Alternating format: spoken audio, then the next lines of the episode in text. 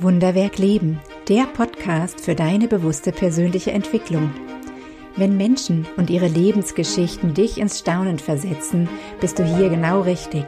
Hier dreht sich alles um die Fragen, wie finde ich meinen ganz eigenen Lebensweg und was können wir Menschen dabei voneinander lernen? Ich bin Caroline Läufer und als Stärkencoach helfe ich Menschen, ihren Lebensweg passend zu ihren ganz persönlichen Stärken zu gestalten denn mein Herz schlägt für das Wunderwerk Leben. Herzlich willkommen im Podcast Wunderwerk Leben, der Podcast für deine bewusste persönliche Entwicklung. Du hörst heute die Folge 15 mit dem Thema Träumen ist kinderleicht und Erwachsenen schwer. So schön, dass du dabei bist. Was willst du später mal werden? Für mich ist es lange her, dass ich mit anderen Kindern dieses Gespräch geführt habe. Und trotzdem hat mich diese Frage immer irgendwie begleitet. Ich glaube, weil ich spüre, dass ich mich auch als Erwachsene immer weiterentwickle und mich auch beruflich verändere. Und zu träumen ist für mich dabei so ein ganz wichtiger Bestandteil, auch wenn es uns Erwachsenen manchmal schwer fällt. In der Folge 6 habe ich schon mal über Träumen gesprochen. Sie trägt den Titel Träumen ist wie Atmen für die Seele. Und dort ging es darum, warum Träumen für unsere seelische Gesundheit so wichtig ist. Und heute geht es wieder um unsere Träume, aber um einen anderen Schwerpunkt und um andere Fragen. Warum fällt uns Erwachsenen so schwer zu träumen und unseren Träumen zu folgen? Was hat unser Nervensystem damit zu tun und wie können wir durch unsere Träume unser Leben verbessern? Das sind die drei Fragen, auf die ich heute gerne mit dir eine Antwort teilen möchte. Es gibt eine Studie von Forschung und Wissen aus dem Jahr 2018 und die zeigt die Top 10 der beliebtesten Berufe bei Kindern. Da steht sowas wie Polizist, Tierarzt, Pilot, Lehrer, Feuerwehrmann, Astronaut, Profifußballer, aber auch Prinzessin. Die Studie zeigt aber auch, dass die Träume jenseits der 20-Jährigen sich nicht stark verändern. Das heißt, wenn man Menschen über 20 nach ihren beruflichen Träumen würde die Liste vielleicht genauso aussehen. Und das hat mich wirklich überrascht, denn ich habe immer gedacht, dass Menschen, die ja, ihre Kindheitsträume irgendwann hinter sich lassen und andere Berufe ergreifen, dass sie das deswegen tun oder davon abweichen, weil sie später entdecken, dass die Aufgaben doch gar nicht so toll sind, wie man sich das als Kind vorstellt. Aber anscheinend liegt es gar nicht daran. Und dennoch verfolgen die allermeisten Menschen dann ganz andere berufliche Ziele in ihrem Leben später als das, was sie sich als Kind erträumt haben. Was ist da eigentlich bei vielen Menschen los? Warum fällt es uns Erwachsenen so schwer zu träumen und unseren Träumen zu folgen? Als Kinder lernen wir täglich was Neues. Wir beobachten die Erwachsenen, versuchen das zu machen, was sie tun und schauen dann, wie sie darauf reagieren. Wenn wir hinfallen zum Beispiel und uns erschrecken, dann kann es ja sein, dass wir von der Mama Mitleid bekommen oder vom Papa Trost und Wärme.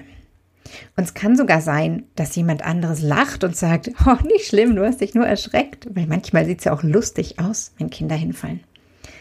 Ganz unterschiedliche Rückmeldungen von außen bringen uns also bei, nach und nach einzuschätzen, was die Situation angeht. Ist es wirklich schlimm gewesen, das Hinfallen oder nicht? Das können wir als Kind gar nicht so genau wissen im ersten Moment. Und das, was die Erwachsenen uns dann zeigen, nämlich große Angst oder ein freundliches Lachen oder ein bisschen Trost und so einen beruhigenden Satz wie ist nicht schlimm, das hilft uns einzuschätzen, wie schlimm es wirklich ist. Und nach demselben Prinzip lernen wir auch einzuschätzen, nach und nach, was wir gut machen und was vielleicht bei Erwachsenen nicht so gut ankommt. Und wenn du Kinder beobachtest, wirst du Situationen sehen, in denen sie sich dessen gar nicht bewusst sind, dass sie was Falsches machen. Das lernen sie oft danach durch das Verhalten von einem Erwachsenen, der dann schimpft. Und so habe ich im vermutlich Kindergartenalter, so genau weiß ich das gar nicht mehr, mit meiner besten Freundin im strömenden Regen draußen gespielt. Es war fantastisch, so ein Wetter, wo kein Erwachsener freiwillig rausgehen möchte. Wir als Kinder, wir waren so glücklich und so zufrieden. Wir hatten Regenstiefel an, eine Regenjacke, einen Regenhut. Es hat von überall getropft und es ist natürlich auch irgendwann durchgeweicht und wir waren einfach glücklich draußen zu sein. Und an diesem Tag, weil es so viel geregnet hat, kamen ganz, ganz viele Schnecken im Garten zum Vorschein. Nacktschnecken, Schnecken mit Häusern in allen Formen und Farben, was man sich so vorstellen kann. Und uns ist sofort die Idee gekommen, wenn die Schnecken sich heute so wohlfühlen, lass uns ein Schneckenparadies bauen. Das haben wir gemacht. Und welch passenderen Ort hätten wir uns aussuchen können als eine große Schüssel. Eine riesengroße Schüssel, in der man Moos und Steine und Pflanzen und dann natürlich ganz, ganz viele Schnecken hineinsetzen kann. Wir haben nicht lange gezögert und in der Küche die größte Schüssel geholt, die wir finden konnten. Das war die Lieblingssalatschüssel von der Mama meiner Freundin. Und ihr könnt euch vorstellen, was das für ein Donnerwetter gegeben hat, als sie rauskam und in ihrer liebsten Salatschüssel aus ihrer Sicht so was Ekelhaftes und Unhygienisches wie unzählige Schnecken und Steine und Dreck und Erde in ihrer Salatschüssel vorgefunden hat. Dieses Donnerwetter habe ich nie wieder vergessen. Sie hat uns angeschrien und war so wütend und wir haben in dem Moment nicht verstanden, was wir falsch gemacht haben. In dieser Lebenszeit ist uns das Träumen noch so nahe. Wir können jederzeit in der Welt leben, in der wir gerade sein wollen.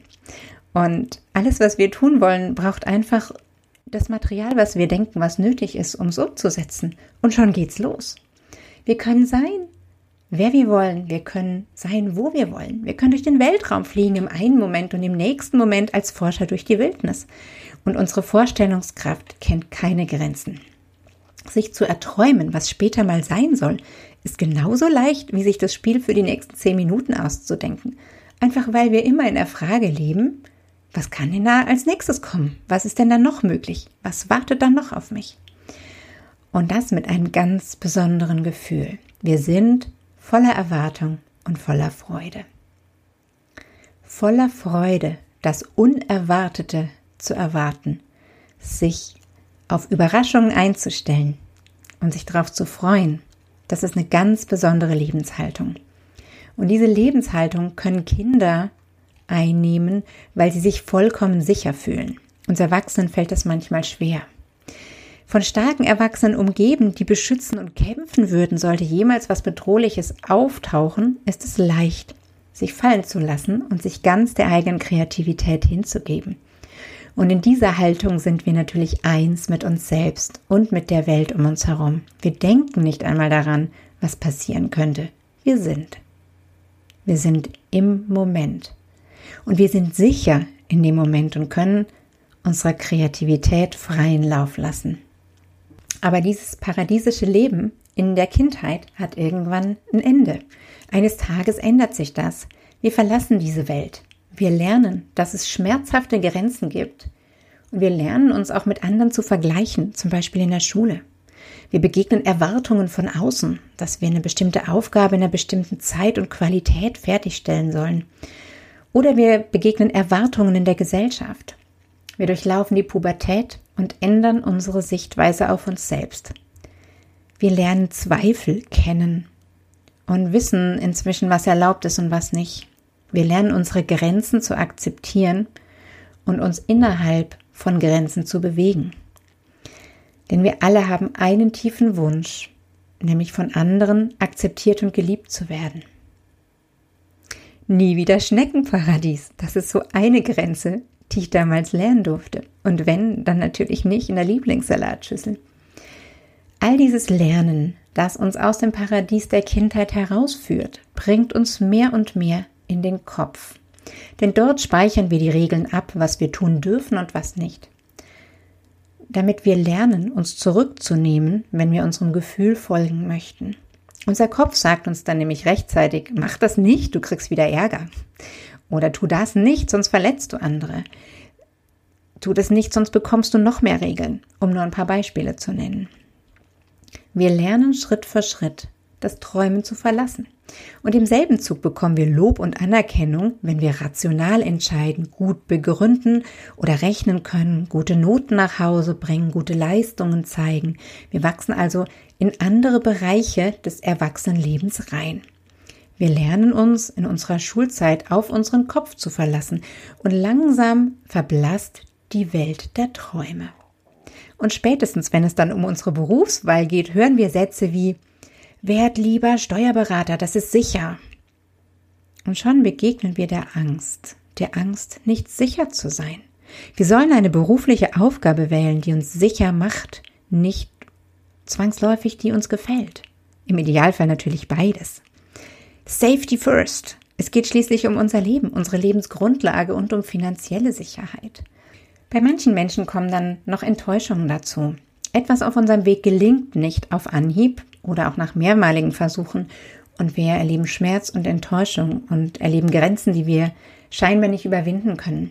Und dann meldet sich diese kleine fiese Stimme im Kopf und sagt Dinge wie, ich hab's dir doch gesagt, du kannst halt nicht alles haben.